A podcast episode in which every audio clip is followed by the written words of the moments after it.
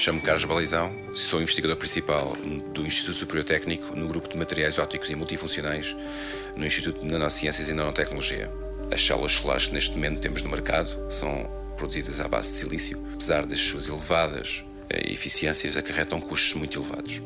Uma forma de ter energia, energia elétrica a partir do Sol mais barata é as células solares orgânicas. Apesar de terem uma menor eficiência, que neste momento anda à volta dos 10% e os 12%, tem um custo de produção inferior, para além de que têm a possibilidade de poder, poderem ser produzidas em uh, substratos flexíveis.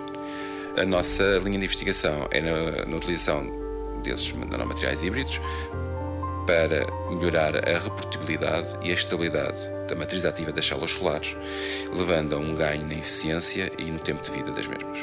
Os materiais que estamos a desenvolver são à base de nanopartículas de sílica mesoporosas, no qual são pequenas esferas de vidro com diâmetros inferiores a 100 nanómetros e em que têm uma estrutura de poros. Basicamente, como exemplo, podemos pensar num berlinde em que temos um alfinete e que vamos perfurando o berlinde. Esses poros podem albergar, porque são espaços vazios dentro da nanopartícula, podem albergar diferentes moléculas, de forma, por exemplo, a protegê-las do oxigênio ou até poderem ser transportadas para meios onde elas não eram solúveis.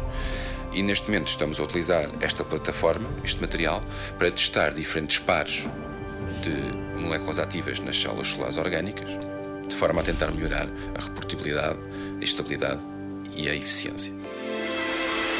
90 Segundos de Ciência é uma produção conjunta Antena 1, ITQB e FCSH da Universidade Nova de Lisboa, com o apoio da Nova Artis.